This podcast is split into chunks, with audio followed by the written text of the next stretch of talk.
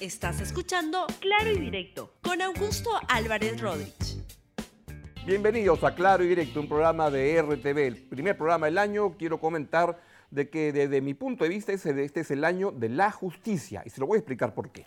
Vamos primero con lo que ha pasado en el día y en este momento se está desarrollando una audiencia más del nuevo pedido de prisión preventiva para la señora Keiko Fujimori y está ocurriendo, como ya viene sucediendo desde hace dos o tres sesiones, los alegatos y las posiciones tanto del fiscal José Domingo Pérez como de la, este, la abogada de, eh, de Keiko Fujimori, la señora Juliana Loza. Eso por si acaso el mensaje del señor Lecaros que vamos a ir después.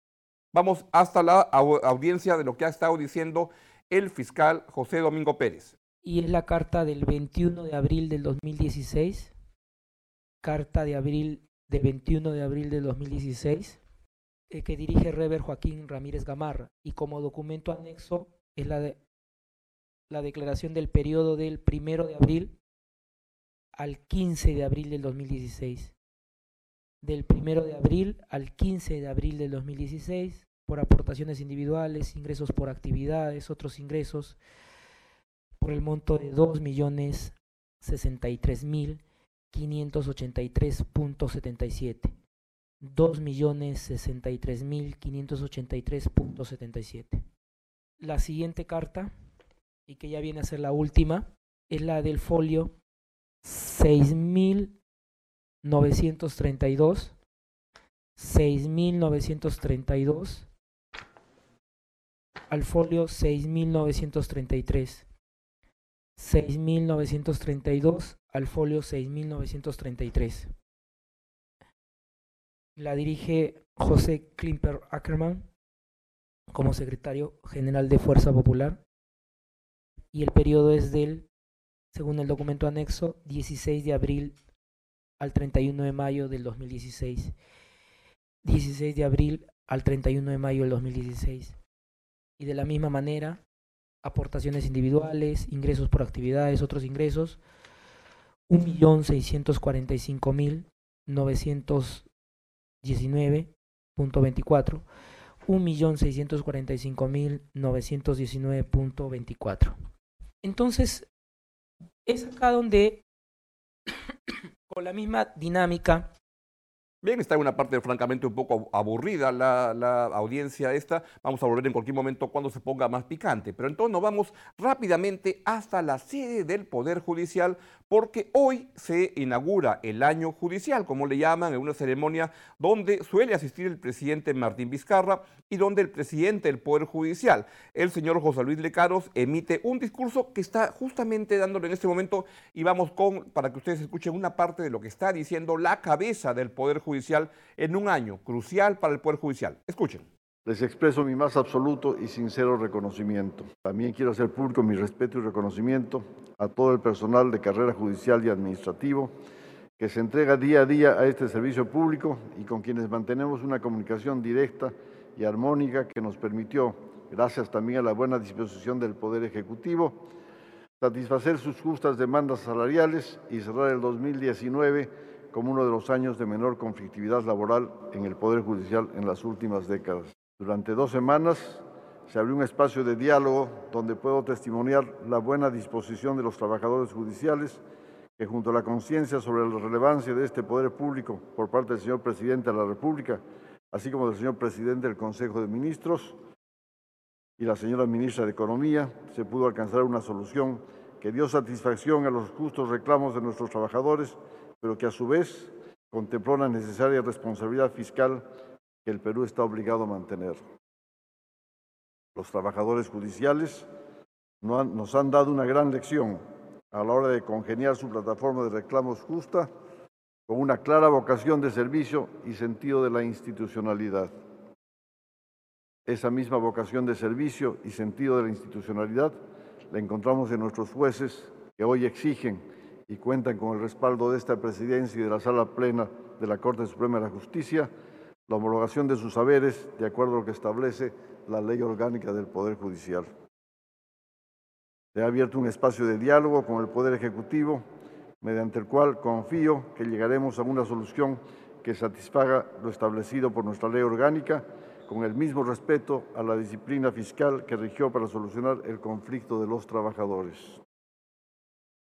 Continúa siendo, como lo afirmé al asumir la presidencia, real y profundo. Como titular del Poder Judicial, debo reafirmar nuestro genuino interés personal e institucional en combatir toda forma de corrupción, incluyendo la judicial. Sin embargo, este saldo negativo y la preocupación que trae consigo generan oportunidades que nos están permitiendo encarar de manera decidida y seria la tantas veces intentada reforma del... Bien, mientras esta ceremonia sigue, quiero explicarles por qué este es un año tan importante para la justicia. Es un año en el cual ya deben ocurrir las primeras acusaciones y ojalá condenas para todos los casos de corrupción que se están viendo en el sistema judicial, en el Ministerio Público y que debe proceder a acusar para avanzar en esa dirección.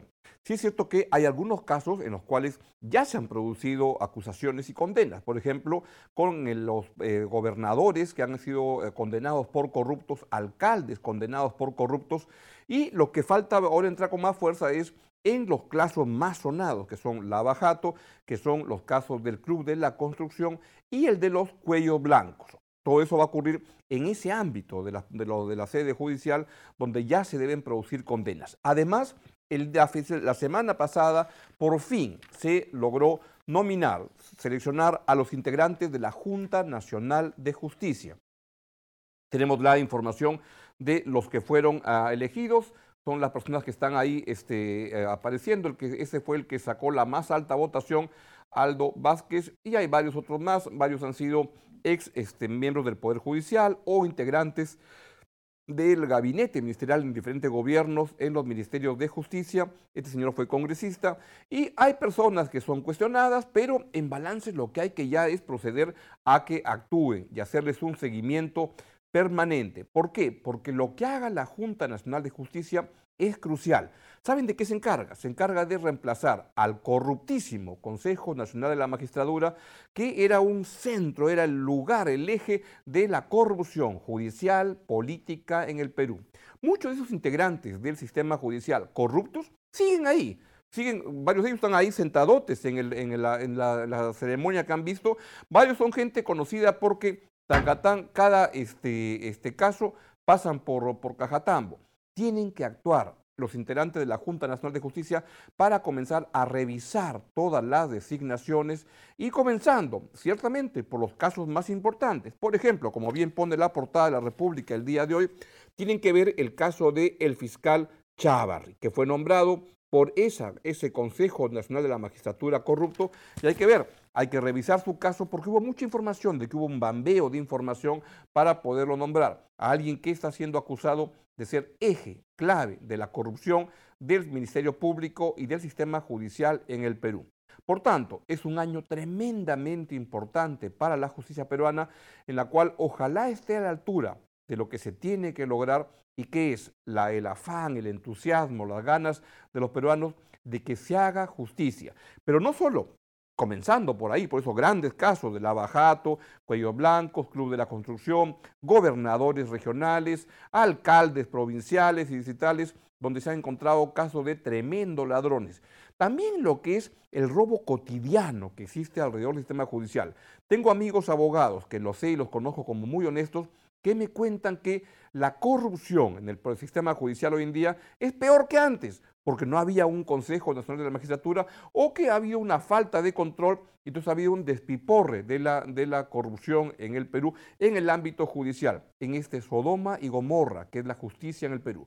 Sin duda, hay jueces y juezas buenos, honestos, que hacen su trabajo limpio, pero también hay cada, cada zamarro y zamarra que hay que justamente este, ir contra ellos, investigarlos apropiadamente para limpiar, porque la justicia es un ámbito crucial, clave, para poder tener instituciones democráticas al servicio del país y no de intereses ciudadanos particulares. Así es que este es el año de la justicia y hay que, hay que estar haciéndole un seguimiento muy de cerca a lo que hagan, empezando por el trabajo que está pendiente de la Junta Nacional de Justicia que se acaba de formar, que tiene que ver si contamos con jueces y fiscales honestos e idóneos para los cargos que tenemos. Bien, Es todo lo que le quería eh, contarles el día de hoy. Y ya viene a Libero en RTV. Y por mi parte, mañana lo vemos aquí en Claro y Directo en RTV. Chau, chau. Gracias por escuchar Claro y Directo con Augusto Álvarez Rodríguez. Suscríbete para que disfrutes más contenidos.